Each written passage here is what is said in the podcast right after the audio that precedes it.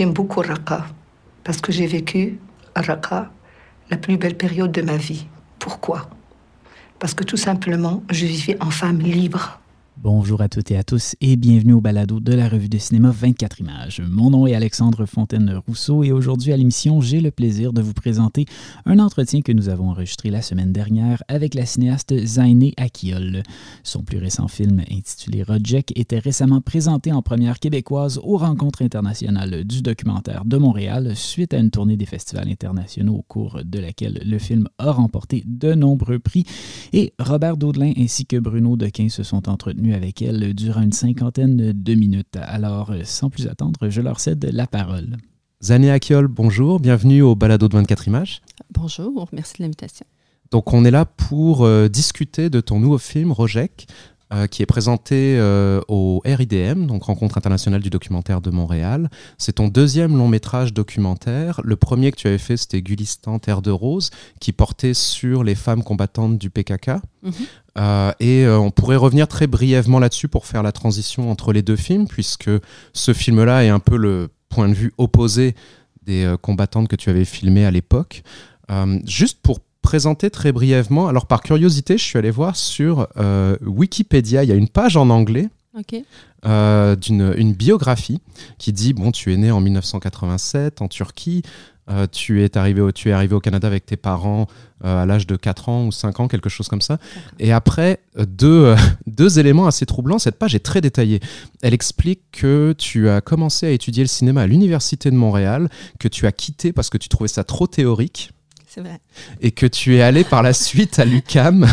Tu es vraiment bien informé. C'est pas moi, c'est euh, cette mystérieuse personne de Wikipédia anglais qui explique que tu, après, tu es allé à l'UCAM, qu'ils t'ont refusé la première fois ta première application. Donc je ne sais pas qui a écrit cette, euh, cette biographie.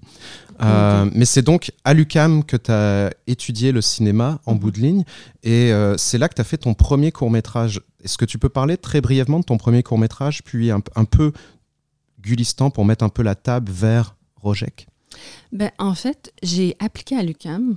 Puis euh, j'ai été refusée la première année parce que, bon, la première fois que j'ai appliqué, parce qu'il fallait faire un portfolio assez euh, détaillé, tout ça. Puis j'avais mal fait mon portfolio. Donc, quand j'ai été acceptée à l'Université de Montréal, je suis allée, évidemment. Puis je trouvais, je voulais faire des films, puis c'était très théorique au final. Donc, tu as raison, en fait, Wikipédia est très bien informé.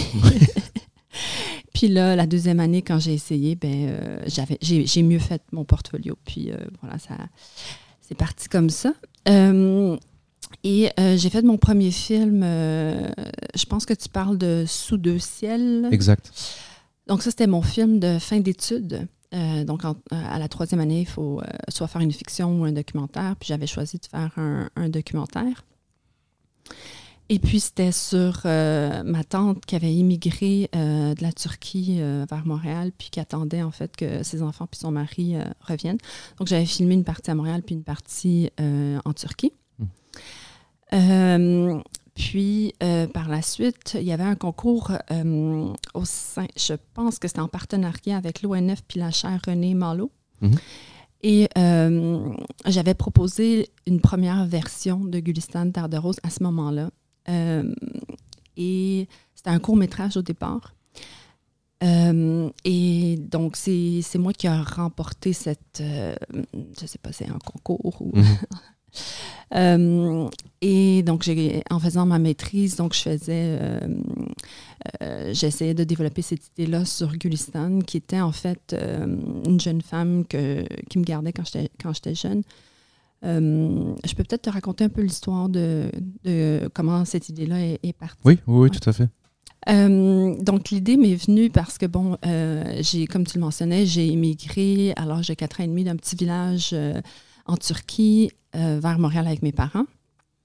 Puis, en, Turquie, ben, en tout cas, les, les, souvenirs que je garde d'avant mon immigration, c'est les guerrières roses du PKK qui venaient dans le village. Euh, et euh, par la suite, il y avait l'armée turque, évidemment, qui débarquait pour poser des questions aux villageois, savoir, euh, il y avait des informateurs, j'imagine, dans le village. Donc, est-ce que vous avez parlé au PKK? Qu'est-ce qui s'est passé? Qu'est-ce qu'ils demandaient? Et tout ça. Puis, donc, c'est à peu près les, les, seuls souvenirs que je garde d'avant mon immigration, donc l'armée, le PKK et tout ça. Mhm. Et euh, en Turquie, bon, euh, on, à ce moment-là, c'était interdit de parler kurde, de, revendiquer son, identité kurde, de vivre sa culture kurde. Et quand mes parents ont immigré à Montréal, tout d'un coup, il y avait cette nouvelle liberté-là d'exprimer qui on était. Et la communauté s'est organisée. Il y avait un centre communautaire qui organisait soit des manifestations contre ce qui se passait en Turquie. Euh, il y avait des conférences politiques, il y avait toutes sortes de choses comme ça. Et euh, donc, j'ai grandi dans cet environnement-là euh, hyper politisé. Puis c'est aussi à ce moment-là que j'ai rencontré euh, Gulistan, qui venait du même village que, que, je viens, qui était une jeune femme de 18 ans à ce moment-là. Et écoute, je, je l'admirais, elle était belle, elle était intelligente, elle parlait la même langue que moi, parce que je parlais pas français, évidemment. Mm-hmm. Et, et j'ai à cette époque-là, j'ai eu la tuberculose et euh, je passais beaucoup de temps à l'hôpital. Mm, et Gulistan, bon, euh, quand j'ai guéri, ben, elle me gardait des fois quand mes parents euh, allaient travailler. Puis je me reconnaissais beaucoup en elle. Donc, je l'ai côtoyée à peu près deux ans avant qu'elle décide de rejoindre le PKK. Mhm. donc, elle est partie de Montréal dans le nord de l'Irak, dans le Kurdistan irakien. Euh, elle est décédée en 2000 au combat. Puis euh, j'avais l'idée à l'université, donc à la fin de mes études, de faire un film sur elle, sur ses motivations, sur, euh, sur les gens qui l'avaient connue, qui pourraient m'en parler, sur son parcours. je, voulais interviewer sa famille. Donc l'idée de départ était complètement différente de ce que le film est. Mhm. donc voilà, euh, j'ai fait euh, des recherches en 2011, je crois. Euh, je me suis rendue au Kurdistan irakien, j'ai rencontré le PKK, j'ai parlé à des femmes qui la connaissaient et tout ça. Je suis revenue à Montréal, j'ai fait une demande de subvention pour faire finalement un long métrage, puis l'ONF a accepté, j'ai eu de la subvention, la SEDEC et tout. Et donc, on s'est euh, je, écoute, j'ai soumis euh, ma, mon mémoire, je pense que c'était en avril ou quelque chose comme ça, 2014. Puis euh, la semaine d'après, j'ai reçu toutes mes subventions. Donc, hmm. je suis partie en tournage dès la fin de ma maîtrise. Et la, première journée qu'on est arrivé au Kurdistan irakien, c'était le 3 août 2014. C'était la première journée, en fait, c'était la première attaque de l'État islamique au Kurdistan. Donc, évidemment, nous, on rentrait dans le pays, puis euh, les gens quittaient leur pays. C'était. Euh, euh, et, bon, l'idée qu'on avait de rencontrer des gens qui connaissaient Gulistan, c'était impossible. donc, on s'est concentré sur une troupe de femmes qui s'entraînaient pour aller combattre l'État islamique dans différentes régions. Et donc, le, film, au final, parle peu de Gulistan, mais le titre est resté mhm. comme un hommage à cette jeune femme-là. Euh, d'ailleurs, c'est la traduction Gulistan veut dire terre de rose, la traduction de son nom. Euh, même si bon, ça ne parle pas de Gulistan en tant que tel, le film, ça, raconte beaucoup euh, son quotidien, ce qu'elle, elle, elle vivait, son idéologie, la façon qu'elle pensait et tout ça. Donc voilà, c'est comme ça que Gulistan est parti. Donc c'est un long parcours, en fait, c'est de 2010 jusqu'à donc le film est sorti en 2016. Donc dans le cas de Gulistan, c'était vraiment un projet que tu portais en toi depuis assez longtemps, même s'il a évolué au fur et à mesure des années. Euh, dans le cas de Rojek, est-ce que c'est aussi quelque chose que tu avais déjà derrière la tête? Parce que bon, pour mettre en place le, mettre un peu la table sur euh, ce, dont parle le film, le film parle finalement des ennemis du PKK, qui, donc tu vas aller euh, parler avec des gens de l'État islamique actuellement emprisonnés. Et le film s'ouvre sur un, long travelling aérien en plongée, euh, sur fond de crépuscule. On voit un village, on comprend pas trop où on est. Euh, il y a juste un titre, euh, le premier carton du film, qui annonce que des milliers de djihadistes battus par les FDS, les forces démocratiques syriennes, sont actuellement emprisonnés par ce mouvement, tandis que leurs femmes et enfants sont détenus dans des camps. C'est le, le, seul carton un peu explicatif. donc si tu pouvais nous parler un peu de comment t'en es venu à faire un film justement sur les gens de l'État islamique, mais aussi peut-être préciser un peu pour euh, euh, au cas où il y ait la moindre personne qui ne sache pas exactement de quoi on parle. Mhm. où se situe le film Que sont exactement les forces démocratiques syriennes pour bien comprendre un peu le, contexte? Ben, j'ai encore une fois l'idée de Rojek, c'était pas de faire un film spécifiquement sur les gens de l'État islamique. Au départ, mon idée, euh, je voulais faire un film sur Rojda Felat, qui est la, comme une, femme commandante euh, euh, des forces démocratiques syriennes, qui était en charge de toutes les opérations militaires au sol. Donc, qui travaille étroitement avec la coalition internationale, qui, elle, bombardait, puis, et, Rojda, évidemment, qui coordonnait toutes les opérations. Donc, l'idée de départ, c'était de faire un film sur elle j'avais dans le scénario original des scènes où j'imaginais que je pouvais rencontrer les gens de l'État islamique et que j'aurais des discussions avec, des conversations avec eux. Quand on est arrivé, euh, donc euh, les forces démocratiques syriennes sont en Syrie, euh, plus particulièrement dans la région kurde, donc au nord-est de la Syrie. Les, euh, les, forces démocratiques syriennes sont euh, en majorité, c'est des, des, Kurdes, mais il y a aussi des Arabes, il y a des Assyriens, il y a toutes sortes de. toutes les minorités, euh, en tout cas qui existent en Syrie, font partie. bon, il y a plusieurs parties, tu me diras, en Syrie, mais spécifiquement pour les forces démocratiques syriennes, c'est assez hétéroclite.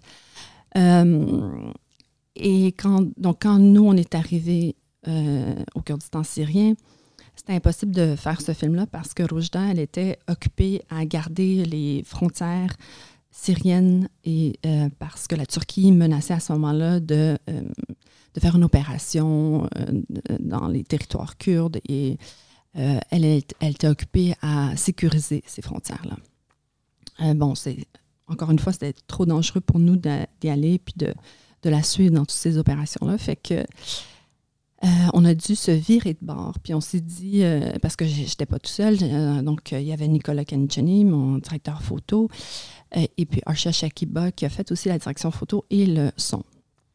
Donc, on, pensait, écoute, on est arrivé, on avait du financement, on avait une ARI, on, on s'est dit, ben, il faut faire un film, qu'est-ce qu'on fait? Euh, donc, j'ai parlé aux différents gouvernements, euh, j'ai rencontré plein de personnes et je me suis rendu compte que ce qui n'avait jamais été fait, euh, c'est justement de rencontrer les, gens de l'État islamique en prison. Et j'ai poussé pour avoir les permissions, j'ai parlé à différentes personnes, différents gouvernements. Puis c'est assez compliqué en Syrie parce que tout est décentralisé. Euh, donc, euh, pour avoir une permission, il faut que tu parles à peut-être, euh, je sais pas, 20, 30 personnes pour accéder à. pour vraiment avoir juste une, permission, ne serait-ce que d'aller dans un, dans un camp où sont détenues justement les femmes des gens de l'État islamique. et puis, à force de. Parce que nous, on a été, en fait, on est resté cinq mois. Donc, à force d'être là, d'être là tous les jours, d'insister, de parler, de voyager dans différentes ville, on a réussi à avoir cet accès-là. On a filmé dans trois différentes prisons. Euh, et, puis le film Rojek, c'est essentiellement des conversations que j'ai avec les gens de l'État islamique. Euh, et parallèlement à ça, j'essaie de présenter euh, ce qui reste de la Syrie après dix ans de guerre, comment elle se reconstruit, à, quoi ça ressemble le quotidien des gens là-bas. et voilà. Une question que spontanément on se pose face au film quand on est confronté au témoignage des prisonniers, c'est pourquoi est-ce qu'ils ont accepté de te parler? Euh, ben, Est-ce qu'il y en a qui ont refusé aussi? Ah, absolument. J'en ai rencontré à peu près une centaine. Euh, de, ces de cette centaine-là, euh, je pense qu'il y a à peu près 50 qui ont accepté, donc la moitié qui refusaient. Euh, je me présentais, j'expliquais qui j'étais, puis ils pouvaient aussi le deviner parce que je parle kurde, euh, je parle turc, je parlais français et anglais. Euh, donc, ils savaient très bien qui j'étais. J'expliquais aussi que j'avais fait un film sur les femmes combattantes. Et je pense que ceux qui ont accepté de faire cette, d'être dans le film, doivent avoir plusieurs raisons, mais une, c'est certainement euh, ils se disaient sûrement que c'était une fenêtre sur leur idéologie, qu'ils pouvaient en parler, qu'ils pouvaient euh, euh, Oui, je pense. Parce que euh, pour nous, l'expérience du film, c'est de mettre des visages sur Daesh. Daesh, c'est très, très abstrait. Je veux dire, c'est leur geste horrible qu'on retient par ce qu'on a pu en voir dans les infos, mais c'est terriblement abstrait. Et là, tout à coup, on a des personnes devant nous. Et, et une chose très étonnante aussi, pour moi en tout cas, c'est que j'ai pas d'agressivité vis-à-vis eux. Je suis prêt à les écouter, même s'ils disent des trucs euh, qui me renversent. Je suis prêt, je suis disponible à les écouter. Mhm. Est-ce que ça faisait partie du projet? Je pense que c'est.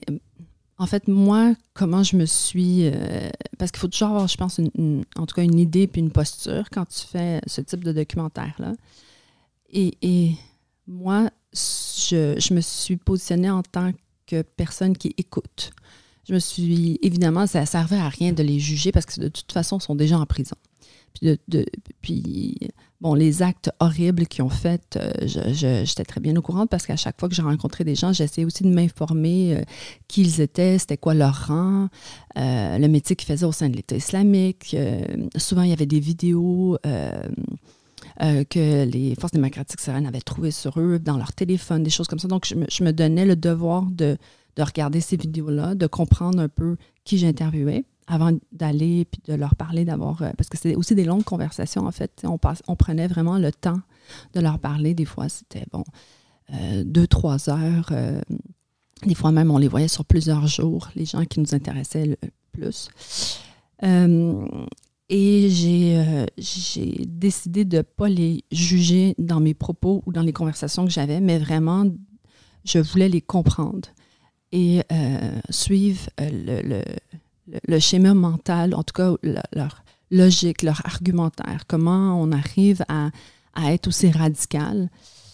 Euh, Qu'est-ce qui pousse quelqu'un à commettre des meurtres? Euh, comment ça s'opère? Est-ce que c'est une chose ou c'est plusieurs choses? Quand il s'agissait de, de gens qui venaient d'ailleurs, euh, ils étaient souvent les, les plus radicales parce qu'ils avaient fait le geste quand même de, de voyager puis d'adhérer à cette Ouais. idéologie-là. Tandis que quand c'est des Syriens ou des Irakiens, euh, des fois, on pouvait rapidement les excuser. Euh, bon, il n'y a rien. euh, c'est difficile d'excuser les meurtres, mais on pouvait pratiquement comprendre un peu qu'est-ce qui s'était passé pour qu'ils adhèrent à l'État islamique. Souvent, c'est des jeunes hommes assez pauvres qui. Et, là, tout d'un coup, il y a l'État islamique qui leur propose de l'argent, des armes, des femmes. Euh, donc, c'était assez tentant pour ces jeunes-là d'adhérer. Et, donc, vraiment, c'était ma posture, c'était d'essayer de, comprendre. Euh, je pose euh, plein de questions dans le film.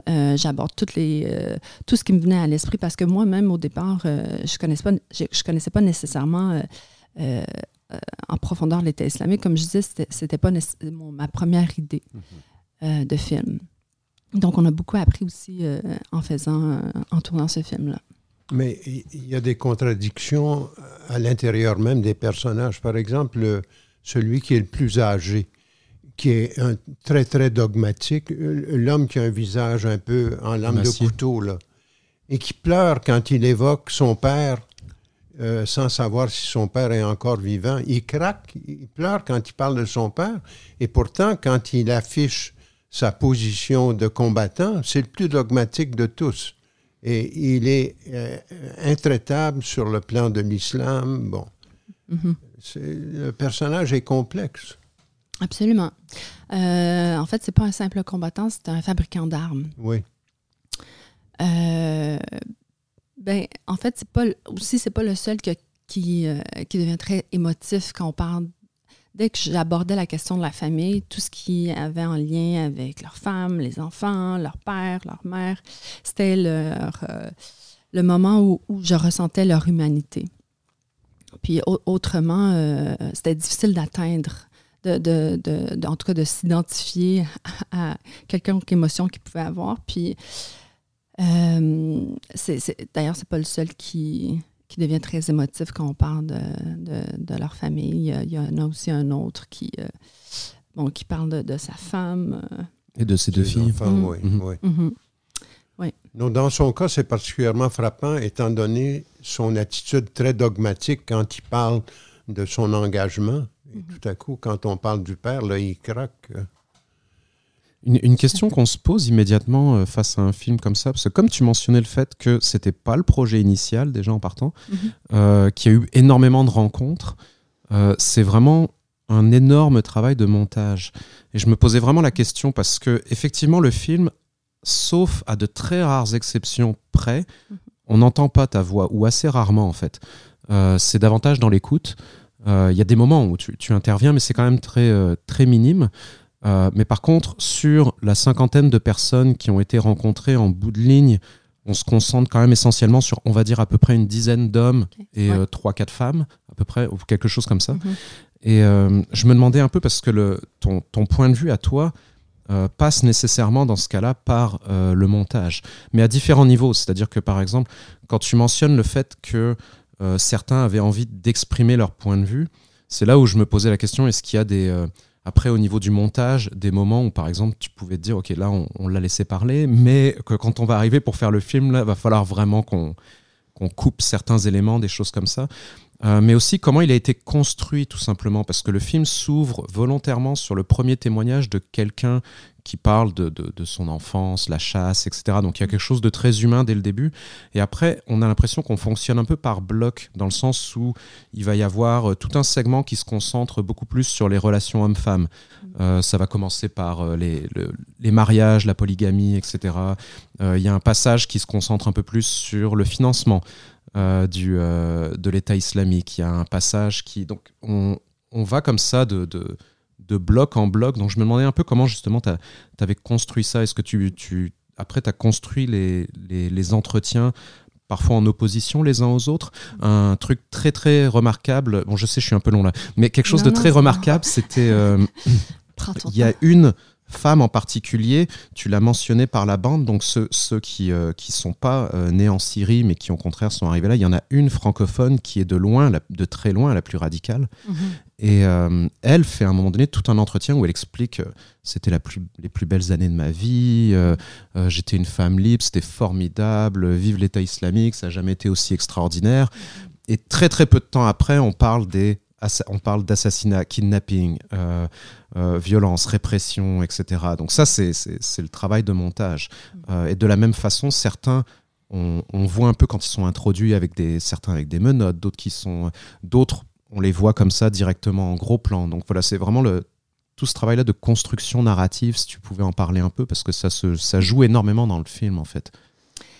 Ben, en fait, on ne s'est pas donné de limite à est-ce qu'on censure ou on, garde. Ou, euh, le, monteur, c'est Mathieu Bouchard-Malo, puis on a passé neuf mois à, monter. Euh, on, avait beaucoup, beaucoup d'entrevues, puis euh, dans le montage final, il y a quatre langues, mais j'ai fait des entrevues dans peut-être dans huit, neuf langues. Et, et, avec différents personnages, avec euh, ben, personnages, Protagoniste. protagonistes, disons, Euh, et euh, qui, qui avaient euh, qui exerçaient différents métiers dans l'État islamique. Et ce qu'on a essayé, ben, le premier montage était de quatre heures. Ce qu'on a essayé de faire, c'est il y y a- y une arc narrative, disons, la, générale ou la, plus grande, qui est, bon, on, s'est dit, il faudrait aborder le début de l'État islamique, l'apogée et la chute. Et à travers ça, euh, des thèmes et des éléments qui, euh, qui, qui donc tu le mentionnes, euh, l'enfance. Euh, on avait des thèmes euh, sur euh, leur vie d'avant, donc leur vie dans leur pays d'origine ou en Syrie ou en Irak. Ensuite, comment ils ont, intégré l'État islamique, c'était quoi leur poste au sein de l'État islamique, leur vie dans l'État islamique, le financement de l'État islamique, l'idéologie, les mariages, les, les relations hommes-femmes, euh, comment l'État islamique aussi fonctionne, ou euh, en tout cas les règles de l'État islamique. euh, euh, quand, quand il y a eu la chute de l'État islamique et les gens ont essayé de se sauver, l'arrestation, et puis la fin, bon, la, présence des cellules dormantes. Euh, bon, là, je te les nomme très rapidement, mhm. mais on avait, euh, avec Mathieu, on avait fait euh, un tableau avec différents thèmes, puis on essayait vraiment de couvrir ces, ces, thèmes-là qui nous semblaient importants. et ça a été très long puis très difficile comme, comme montage. D'abord, au tournage, j'avais décidé de de, de, faire, de, les laisser répondre, puis je leur disais, je leur donnais des indications. À chaque fois que je leur posais des questions, je leur demandais de me répondre en moins d'une minute, parce que je voulais éviter de faire du montage avec ce qu'ils disaient, pour pas leur faire dire ce que ce que ce détourner leur discours. Exact.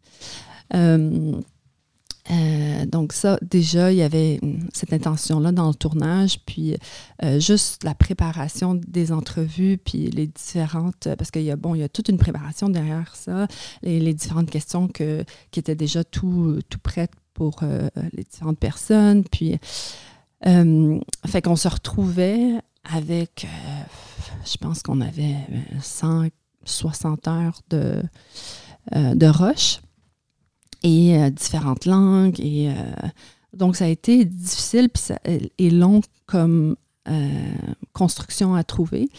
mais déjà, au, en tournage, à chaque fois que j'abordais certains thèmes, par exemple le financement, quand on parlait de la vente de pétrole dans, les, autour, dans tous les pays qui étaient autour, ben, il fallait tourner dans une raffinerie ou un, ou un puits de pétrole. Donc, on prenait le temps de trouver ces puits de pétrole-là, de trouver des raffineries, de filmer euh, ce qui en était aujourd'hui. Euh, quand on parle euh, des cellules dormantes, ça me semblait important de présenter ça. Et il y, a beaucoup, beaucoup de checkpoints en série. Donc, on filme un checkpoint où les, euh, l'armée fouille les, voitures, essaie de voir s'il y a des armes cachées, s'il y a des, des, gens qui, euh, euh, qui sont... parce qu'il y avait aussi des... je ne sais pas trop comment appeler ça. Contrebandiers? Des contrebandiers, mais aussi des gens qui étaient wanted. Mhm. recherchés. Des recherchés, c'est ça. Euh, donc, on, a filmé, euh, on, essaie vraiment d'aller avec aussi les propos qui étaient dits en tournage pour l'illustrer. Euh, donc, la, même chose, on a filmé les forces démocratiques syriennes qui, sont, qui ont combattu l'État islamique. donc, on avait assez de matériel pour faire, pour créer des liens avec ce qu'ils disaient et ce qu'on pouvait montrer. Euh, mais ça a été un long processus. Puis... Euh, moi, j'aimerais revenir sur euh, un moment très précis que je m'explique mal. La, femme dont on parlait il y a un instant, la francophone qui mhm. parle si éloquemment mhm. de son séjour formidable à Raqqa. Bon. À la fin du plan, elle retire son voile mhm. et elle s'adresse à toi en disant Est-ce que la deuxième prise était meilleure ou quelque chose comme ça? Et là, j'ai eu un moment d'hésitation en me disant, mais qu'est-ce qui se passe là au juste? Mhm. Est-ce que c'est, est-ce qu'à la limite, c'est une comédienne qui a repris le texte d'un entretien pour lui donner plus de force? J'ai eu un doute tout à coup dans mon esprit. C'est pas très gentil, là, mais j'aimerais justement m'enlever ce doute-là de l'esprit. non, non, je t'assure que c'est pas des, des, comédiens ou des comédiennes. Euh, c'est vraiment parce que, bon, là, on, euh, cette dame-là, c'est une, avocate de profession qui, euh, qui a converti son mari, qui par la suite, euh, parce qu'elle a une longue histoire, en fait, euh, puis c'est important qu'on aborde son histoire.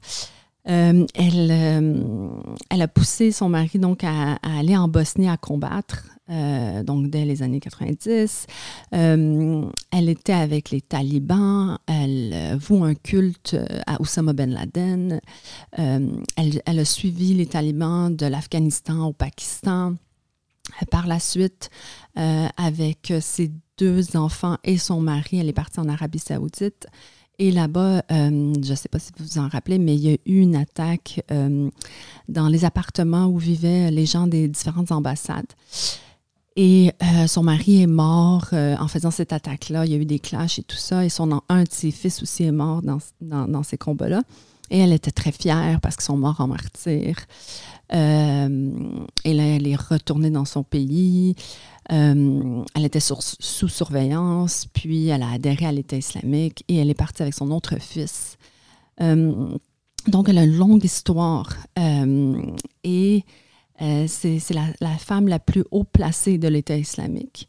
c'est une femme qui enseignait d'abord le Coran, mais d'une façon très radicale, évidemment, qui, qui était en charge des, des madafas, donc des maisons d'accueil pour les femmes. Euh, elle, euh, euh, elle était sûrement, ça n'a pas été confirmé, chef d'une brigade de femmes police qui, qui s'occupait pour que, en tout cas, les, femmes dans la rue suivent à la lettre les règles de la charia. et donc, et, elle parle très bien, elle est charismatique, elle, euh, euh, vaniteuse, très vaniteuse. Elle se vantait d'avoir été la dernière personne à sortir de la dernière caverne quand euh, le dernier territoire de l'État islamique a été pris, qui est Bahouz. et quand elle dit, bon, donc tu évoques le moment où elle enlève son voile, puis euh, on va au noir et elle me dit, bon, laquelle est meilleure? C'est parce qu'elle voulait bien faire les choses. Donc, euh, on prenait le temps des fois de refaire les, questions. Puis, des fois, euh, vu qu'elle savait qu'il fallait pas qu'elle dépasse une minute, quand elle dépassait, elle se rendait compte. Puis elle dit, mais là, je vais recommencer, puis je vais, je vais mieux la faire. Puis, je vais focuser sur ces, ces éléments-là, lesquels tu veux que je focus. Donc, elle était, euh, elle se donnait aussi en, performance. Elle, performait. Puis, euh, euh, donc, c'est ça. C'est pas une, comédienne, mais c'est vraiment son désir de, bien faire les choses. Parce qu'en plus, son image est tellement à l'opposé de la toute jeune femme qui, elle, est d'une naïveté incroyable. Sa, foi nous dépasse complètement. Elle, l'image qu'elle a du paradis, euh, ça n'a rien à voir avec le témoignage de, de l'avocate qui, mhm. elle, s'est structurée, c'est un engagement. Mhm. Et en plus, ce que tu nous confirmes, c'est un engagement qui, qui s'étend euh, sur plusieurs années. Mhm. Oui, puis elle était toute seule dans une prison euh, parce que les, les, Kurdes avaient peur qu'elle, justement, qu'elle enrôle d'autres personnes. Donc, elle était isolée. Elle avait une prison à elle seule. C'est une femme extrêmement dangereuse, on le devine. Puis, euh, et, la femme que tu évoques, donc c'est, c'est euh, une jeune Suédoise qui, elle, a complètement une histoire différente, qui est un peu euh, une histoire familiale difficile, qui essaie de se retrouver, puis finalement, elle rencontre des gens qui étaient assez radicaux dans une mosquée, puis elle décide de s'enrôler. Elle, suit un... Elle, rentre en contact avec un jeune homme qui est déjà en Syrie, puis elle décide de le rejoindre. Justement, quand on parle des différentes euh, personnalités comme ça, euh, pour revenir à cette idée de, comment on réussit à sélectionner là, dans tout ce qu'on a comme, euh, comme entretien, est-ce que vous êtes allé par moment par type de protagoniste dans le sens où un des éléments intéressants, c'est parce qu'il y a un élément qui est l'élément attendu dans le film, c'est-à-dire justement le discours extrêmement radical et qui, euh, sans compromis et euh, qui, est, plutôt sur un mode euh, de, de, vouloir convertir absolument tout le monde. C'est un peu le discours auquel on s'attend. C'est-à-dire, il y a personne qui va remettre en question le djihad ou ce genre de choses. Certainement pas en faisant des entretiens avec des gens de l'État islamique. ceci étant dit, les, les, protagonistes sont extrêmement différents parce qu'on a, bon, Robert mentionné précédemment le, le vieil, euh, le vieil homme un peu émacié qui lui est très très très radical, mais après on a aussi un de ceux qui intervient le plus rapidement, c'est celui qui est euh, terrifié par ce qu'il peut éventuellement dire et qui pourrait être euh, transmis aux, cellules dormantes. Et lui, il intervient assez tôt dans le film, en fait, parce que dès, dès le début de l'entretien, il pose la question immédiatement. est-ce que on peut couper Est-ce que, est -ce que j'ai le droit de pas répondre déjà en partant? Et, euh, et, lui, c'est peut-être c'est un de ceux qui sont les plus troublants parce qu'on n'arrive pas trop à le situer. On a l'impression qu'il regrette son engagement, qu'en même temps il peut pas le dire clairement parce qu'il il a peur de, de, de, de répression. Euh, il y a plusieurs moments dans le film, surtout le moment où il dit, euh, quand il mentionne les cellules dormantes, où là c'est un des rares moments où tu interviens pour dire quelque chose du type euh, mais quelle où est-ce qu'il y a des cellules dormantes et où il répond immédiatement du tac au tac où est-ce qu'il n'y en a pas? et on sent qu'il revient plusieurs fois là-dessus, et notamment par exemple aussi sur la question de l'esclavage où il s'aventure sur un terrain, je sais plus si c'est lui ou un autre, mais il y en a un qui s'aventure sur le terrain de remettre en question le, concept d'esclavage pour finir par faire oh ouais non là je pense que je vais je vais revenir un peu en arrière parce que je pense que je me suis un peu emporté et ça risque de me porter euh, euh, de me porter tort. Donc on a bah, l'impression ben, qu'il y en a qui justifiait l'esclavagisme il disait ben oui ça a de l'allure parce que voilà voilà voilà bon son raisonnement. Mhm. puis, il, puis, il se reprend parce qu'il parce qu'il doit se dire oh ben je fais un, film quand même pour l'Occident je vais peut-être euh, essayer de dire d'une autre façon. Euh, et, je pense qu'il faut faire très attention à, son témoignage à lui parce que je ne pense pas qu'il regrette. Euh, je, pense plutôt qu'il essaye de jouer sur plusieurs, plusieurs sphères. Mm-hmm. puis, puis quand il dit oui, où il n'y en a pas, je ne sais pas à quel point il doit, il y a des cellules dormantes euh, ça peut être aussi une façon de nous faire peur. Donc, il faut, euh, il faut en prendre et en laisser avec. Euh, c'est lui qui est dans la vidéo aussi C'est ça, hein, c'est le même. Lui, j'ai l'impression que c'est le plus troublant parce que, pour mettre en contexte, à un moment donné dans le film, on voit une vidéo dans laquelle il est devant un amas de cadavres. Et euh, c'est euh, un des moments justement où tu, interviens et où tu le confrontes euh, et où en fait il est dans le, dans le déni absolu. Donc non, non, non, j'avais rien à voir avec ça. Regardez d'ailleurs, j'ai pas d'armes. c'est moi qui étais en train de filmer. Donc après, c'est. Mais non, c'est pas toi qui filmes, c'est toi qui es filmé. Mm. Ah oui, mais en fait, il est en train de, de tout transformer dans sa tête. Là, c'est, c'est un des plus perturbants en fait dans les, dans les protagonistes. Oh, oui. Oui, puis, puis aussi celui qui chante. Je pense, mhm. on voit sa vidéo aussi. Euh, lui, c'est un très haut placé, euh, qui d'ailleurs était en charge de euh, la frontière syrienne où, où les, les, le matériel passait vers la, de la Turquie en Syrie. Donc, il était posté à un. poste frontalier Oui, c'est ça, un poste frontalier de, de l'État islamique. Mhm. lui aussi, il est, très troublant. Je pense qu'ils sont tous très troublants. Puis puis c'est juste que là, euh, on présente les vidéos, puis on, explique un peu, on, déconstruit les, personnages qui peuvent nous paraître sympathiques, parce que bon, euh, celui qui, chante en anglais la chanson de Chant Desmond, on peut euh, le trouver très sympathique, mhm. comme celui justement, donc tu tu parles, qui parle des cellules dormantes puis de l'esclavagisme, lui aussi, il est assez sympathique. Mais au final, euh, dans la deuxième moitié du film, on, déconstruit ça en présentant aussi euh, ce qu'ils ont fait au sein de l'État islamique. Puis euh, on n'a pas pu bon, le faire avec tout le monde, mais on, le fait de différentes façons, en, fait, dépendamment des personnages. Des personnages, j'arrête pas de les appeler les personnages. oui, dépendamment des, des protagonistes. Mhm. Tu as évoqué la, Turquie il y a un instant. Euh, ça, il y a un moment qui est très étonnant quand il y a un des, témoignages où il est dit la Turquie, finalement, la frontière était ouverte. Si on voulait venir euh, servir d'Esch, il n'y avait aucun problème. Ils étaient là pour nous aider. Mhm. C'est tout de même une accusation forte vis-à-vis euh, le gouvernement turc. On sait que le gouvernement turc joue un drôle de jeu là-dedans parce qu'il règle ses comptes avec les Kurdes par la même occasion, mm. mais que ça soit à ce point-là. Euh, ben moi aussi, écoute, je, je, lisais dans les mm. nouvelles avant de me, rendre, puis euh, euh, il y avait des vidéos qui circulaient où on voyait des, camions turcs euh, rentrer en Syrie euh, avec plein de matériel, puis des témoignages et, tout ça. Mais effectivement, en rencontrant l'État islamique, puis quand eux me le disent, c'est sûr que c'est plus percutant. D'ailleurs, il y en avait même qui parlaient un peu turc, qu'il avait appris à force de côtoyer différents commandants turcs qui avaient été qui avaient été soignés dans les hôpitaux turcs, qui, qui, partaient se faire soigner, qui revenaient, qui rentraient. La, la, Turquie, évidemment, elle a, elle a beaucoup à avoir dans, dans, dans, dans, le financement, dans l'aide de l'État islamique.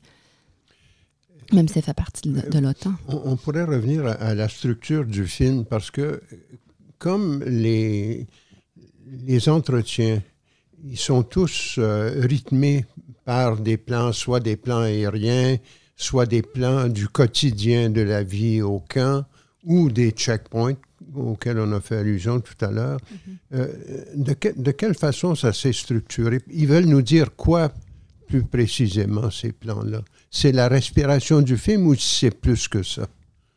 Bien, c'est toujours un écho à ce qui a été dit avant ou après. Tout à l'heure, je l'évoquais pour ce qui est des checkpoints, ben, c'est parce qu'on parle juste juste avant, on parle des cellules dormantes. Euh, dans le financement, la même chose. On, euh, parle de la vente de pétrole, puis on, présente des, raffineries. Euh, euh, quand, les terres brûlent, il y, a juste une personne qui fait partie justement des cellules dormantes qui explique qu'il y avait une réserve de kamikazes qui pouvaient appeler puis faire différentes opérations, puis on voit que la terre qui brûle. Donc il y a toujours un désir de, d'illustrer ce qu'ils disent de façon métaphorique ou de façon très euh, qui correspond exactement à ce, qui, à ce qu'il dit. Euh, donc, en fait, tout, le film est construit de cette façon. Il y a toujours un lien euh, avec ce qui est dit puis ce qui est, ce qui est montré. Parce que c'est ça, géographiquement, on a du mal à savoir exactement à quoi les plans descriptifs mm-hmm. extérieurs correspondent. Donc, je, mentionnais le tout début, là, déjà, il y a cette figure répétée de la plongée, mm. euh, où on est vraiment avec une, une, vue aérienne, mais on a souvent un peu de difficulté à. Dès le début, on, voit un village, mais on ne sait pas trop. Est-ce que c'est un village qui est à proximité d'une prison dans laquelle on va aller? Oui, mm. non. Mm-hmm. Est-ce que c'est. Euh, par exemple, pendant un moment, j'avais du mal à comprendre où était. Parce qu'on a le carton dès le début qui parle des femmes et des enfants. Mm-hmm. Non, ça, c'est pareil. Je me demandais, tiens, quand on a les. Euh, les travelling dans, différents euh, villages, est-ce que c'est là où sont les femmes ou les enfants ou non? Mhm. Après, je crois comprendre que c'est plus la, plongée sur le camp là, qui est vraiment euh, extrêmement, extrêmement longue. Mhm.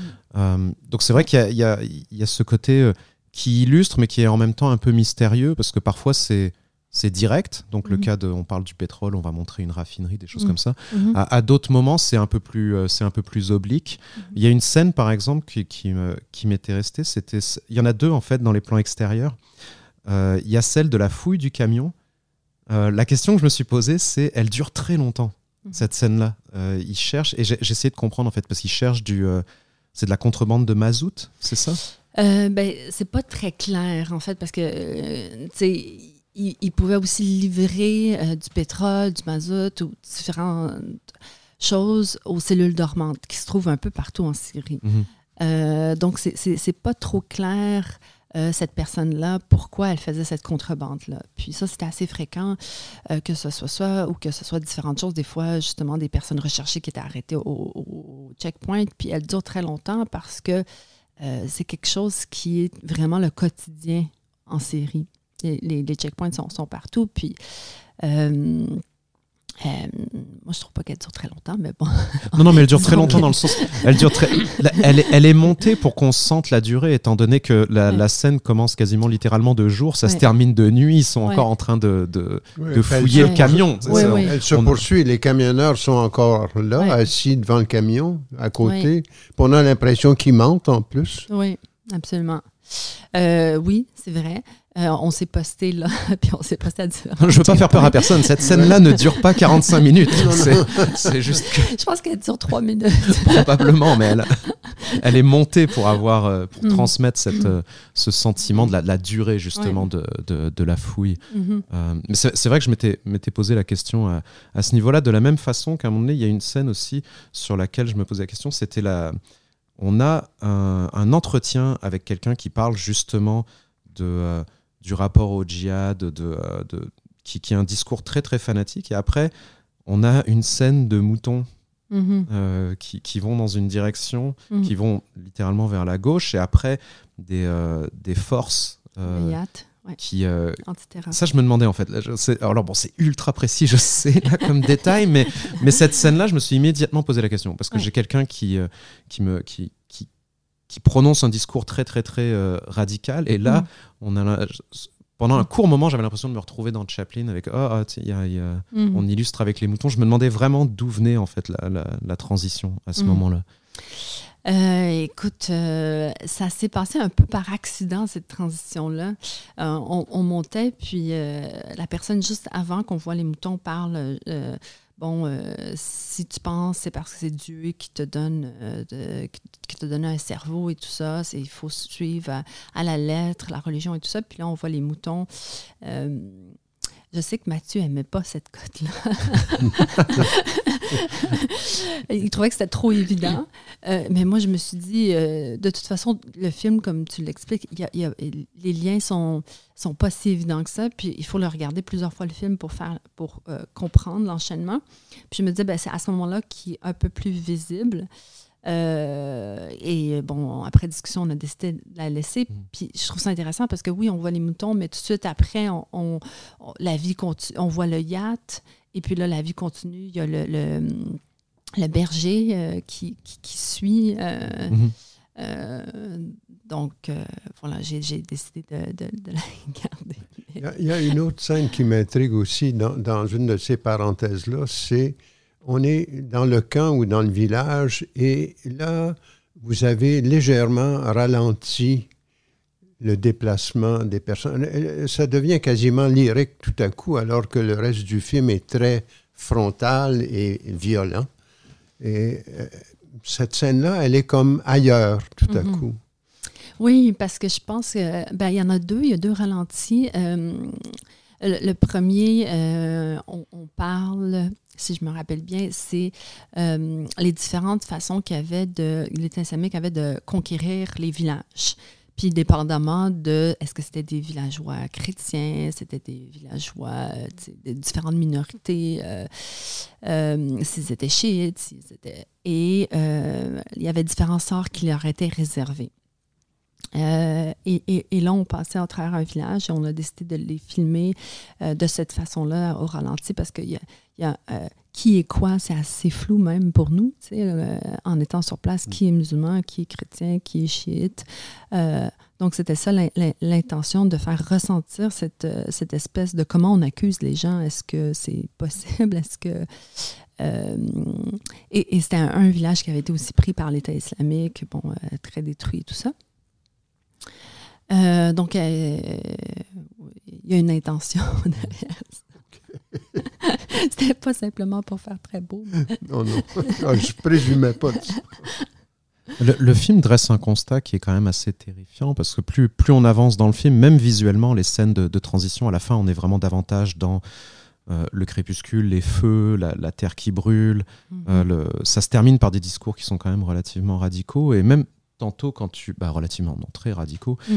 Et tantôt, Robert, quand tu mentionnais cette idée de... de tu étais surpris de- de- du discours d'implication de la Turquie, entre autres, mais il y a aussi l'implication des, euh, des puissances étrangères, parce que dans le financement de l'État islamique, euh, deux principales, on va dire trois principales sources de financement, mais je veux dire deux principales, c'était le pétrole et les œuvres d'art revendues au musée européen. Mhm. Euh, et ça, c'est quand même dit clairement dans le film. Donc il y a quelque chose euh, de- d'une sorte de, de- de- de monde sans issue aussi qu'on Mm. ressent un peu euh, à la fin du film. La fin du film n'est pas optimiste. On a un, personnage, un protagoniste, maintenant c'est moi qui vais finir par dire personnage, un protagoniste qui finit par dire euh, en m'enfermant comme ça, euh, euh, séparé de ma famille, euh, vous me radicalisez encore plus que je l'étais. Euh, ça, ça se termine quand même sur ce type de propos, la terre qui brûle. Nous, on a derrière la tête que euh, pendant ce temps-là, on a, on a racheté des, euh, des œuvres d'art euh, volées par l'État islamique. Euh, c'est, euh, c'est quand même très noir comme constat en bout de ligne. Oui, parce qu'il y a différentes. euh, tu sais, euh, la- il y a l'Arabie Saoudite qui a, aidé l'État islamique, le Qatar, Bahreïn. Euh, il y a des armes qui se retrouvent là. Comment elles se sont retrouvées là? Nous qui vendons des armes à l'Arabie Saoudite. Euh, euh, la Turquie qui fait partie de l'OTAN, mais qui aide l'État islamique. C'est les cellules dormantes qui sont un peu partout tout, ça, c'est une guerre très sale au final. Les gens, les pays autour qui achètent du pétrole euh, à l'État islamique, même euh, Assad achetait du pétrole à l'État islamique. Euh, et, cette terre qui brûle, ben, c'est une terre qui, brûle, qui, brûle constamment et, qui, métaphoriquement aussi, c'était. On, on, voulait amener cette idée-là, mais dans la réalité, il y avait des feux criminels à chaque deux, trois jours. C'était pas évident, en fait, qui brûlait le blé euh, est-ce que c'était, parce qu'on était très proche de la, Turquie, est-ce que c'était la Turquie? Euh, est-ce que c'était Assad? Est-ce que c'était les cellules dormantes de l'État islamique? Euh, il y avait vraiment des, feux, presque vraiment, chaque deux, trois jours, on, avait des, des, immenses feux qui brûlaient tout pour faire justement regretter les gens de vivre sous le gouvernement kurde, d'appauvrir ces gens-là, de faire en sorte que leurs animaux ne mangent pas. Et, oui, c'était un constat euh, euh, difficile, mais je pense que c'était un constat aussi nécessaire parce que c'est ce que c'est finalement. Et, la situation a l'air d'être, parce que vers la fin du film, on entre plus dans les, euh, dans les discours avec les combattants. Mhm. qui parlent justement du fait qu'on est comme dans une période de transition, qu'ils ont encore un peu d'aide, mais que ça va pas durer si longtemps que ça. Mhm. Et justement, ces prisons, le, le, le contexte particulier dans lequel tu as fait le film, mm. euh, ces gens de l'État islamique qui sont emprisonnés actuellement, euh, qu'est-ce qui va se passer en fait euh, ils vont, Ces prisons sont là pour rester? Est-ce qu'ils vont subir des procès, éventuellement être transférés quelque part mm. C'est quoi en fait la, situation actuelle? Écoute, c'est une très bonne question parce que ironiquement, les, les Kurdes qui combattaient l'État islamique se retrouvent avec des milliers de, de gens de l'État islamique parce que euh, quand ils se sont rendus compte qu'ils étaient en train de perdre la guerre, ben, ils se sont tous enfuis vers le territoire kurde parce qu'il n'y a pas la peine de mort. Tandis que s'ils avaient été attrapés par Assad, ils seraient pendus. La même chose en Irak. Hmm. Euh, donc, euh, les Kurdes se retrouvent avec la plupart des gens de l'État islamique. Ils n'ont pas l'infrastructure, ils n'ont pas le personnel, ils n'ont rien pour garder euh, on, parle de centaines de milliers de, gens de l'État islamique. Juste dans un camp euh, que je présente dans le film, il y avait 70 000 habitants dans le camp, mhm. de femmes et d'enfants, puis des, femmes très radicales qui radicalisent leurs enfants. Donc, c'est vraiment des bombes à retardement. Puis la, même chose pour les prisons, ben oui, il y a des Irakiens, des Syriens, mais il y a des étrangers. Puis le, gouvernement kurde n'a aucun moyen, il n'y a, pas le système judiciaire pour prendre en charge autant de gens. Euh, les Kurdes ont profité un peu de la, guerre civile syrienne pour reprendre leur territoire ancestral, puis là, ils se retrouvent avec un immense problème. Eux, ce qu'ils demandaient, c'est que euh, les différents pays rapatrient leurs euh, citoyens puis malheureusement, euh, il n'y a personne, pratiquement personne qui veut faire ça, à part les Américains, les Français. Il y a même l'Angleterre qui enlève la citoyenneté à, leurs citoyens, qui n'ont plus de, aucune nationalité.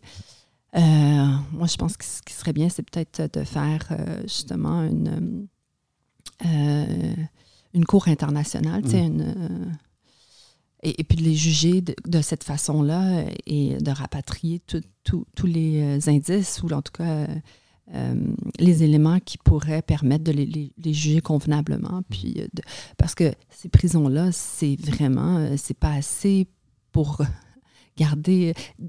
En fait, la Turquie menace de toujours attaquer les Kurdes. Les Kurdes euh, concentrent leurs efforts à, protéger leur territoire, donc ils n'ont pas les efforts, le, personnel ou l'armée en tout cas, pour prendre, pour prendre en charge toutes ces prisons-là. Donc c'est aussi une espèce de bombe à retardement, ça, ça va exploser à un moment donné, c'est certain. Moi, je pensais qu'il y avait un, message d'espoir quand on retrouve les, les combattantes. Vous, vous, venez de me, dire que je faisais faux. Non, non, mais il y a de l'espoir dans le sens où, tu sais, on se conscientise, on, les gens voient le film, on comprend un peu plus euh, la géopolitique de l'endroit, les, les, la mainmise des différents gouvernements, on est plus critique, on est conscient de ce qui se passe. Puis ça, ça permet en tout cas d'avoir espoir pour euh, se mobiliser. Puis la prochaine fois qu'on entend parler, ben on a une opinion, on sait ce qui se passe. Puis euh, je pense qu'il y, a de l'espoir, Robert. et, et, si, si on te proposait de retourner dans le Kurdistan irakien mm-hmm. ou, syrien, euh, qu'est-ce, qu'est-ce, que tu, qu'est-ce que tu irais y chercher cette fois-ci? Euh, me proposait, parce que d'habitude, c'est moi qui. qui ouais, ouais, Qu'est-ce que j'irais chercher? Ben, en fait, euh, en ce moment, ce qui se passe en Iran, au Kurdistan iranien, où la révolte a commencé en fait euh, par le, meurtre de jeunes femmes kurdes. Euh, et puis là, la révolte aussi a, commencé dans les partis kurdes, puis là, c'est étendu partout en Iran. Je pense que ça, ça serait vraiment ce qui, m'intéresserait de, de, filmer. bon, c'est c'est un peu compliqué. Hein? Je peux pas vraiment aller au, Kurdistan iranien. Puis là, je pense qu'il y a un autre niveau de, danger parce que euh, je ne serais pas protégée par une armée, tandis que dans mes deux films, euh, je suis un peu sous la tutelle des, de l'armée. Je peux, je peux me fier à, eux. Euh, euh, je comprends bien la langue, euh, je, peux me déplacer. En tout cas, j'ai l'impression d'avoir un peu de contrôle parce qu'en comprenant ce qui se passe autour de moi, ça me permet aussi de me sécuriser puis d'être sûr que je ne mets pas en péril la vie de, des gens avec qui je suis aussi, de mon équipe. Euh, probablement, c'est ça que j'aurais le goût de faire, mais je sais que c'est n'est pas possible, malheureusement. Pour les, les, premiers projets que, que tu as élaborés dès dès la fin des études était déjà pas si simple. Donc, euh, euh, on, te souhaite vraiment euh, le courage et, bonne chance pour, pour les futurs projets. Vraiment, merci encore d'avoir été là pour discuter de ton nouveau film Rojek, qui était donc présenté au Rencontre internationale du documentaire de Montréal et qui va sortir en salle, tu le sais, c'est ben, On n'a pas encore de date précise, mais je pense que ce serait en début d'année 2023. Super, merci encore Zainé. Merci de l'invitation. Merci. C'était donc Zainé Akiol en conversation avec Robert Daudelin et Bruno Dequin. Rojek était présenté au RIDM, mais si vous l'avez manqué, ne vous en faites pas car le film aura droit à une sortie en salle en 2023. D'ici là, c'était tout pour nous cette semaine au balado de 24 images. Comme toujours, on se retrouve ici même dans deux semaines pour le dernier épisode de l'année 2022. Alors, on se dit à dans deux semaines et d'ici là, bon cinéma. Donc, je travaillais, je me promenais, J'allais où je voulais. Personne ne me demandait quoi que ce soit. Et j'ai vécu une très belle vie. J'ai vécu pendant euh, presque deux ans dans ce qu'on appelle Villa Loisir. C'était la villa où habitait la femme ministre Helen Nasser dans le gouvernement de Bachar. J'ai conduit voiture, euh, taxi, van, et donc j'avais vraiment une vie très confortable du point de vue matériel, du point de vue liberté quand je me sentais fatiguée, j'allais à, la rivière Fourat et je mettais mes pieds dans l'eau et je me reposais un petit peu, je revenais à mon travail. Donc, c'était vraiment beau. C'est, je considère, c'était les plus belles années de ma vie.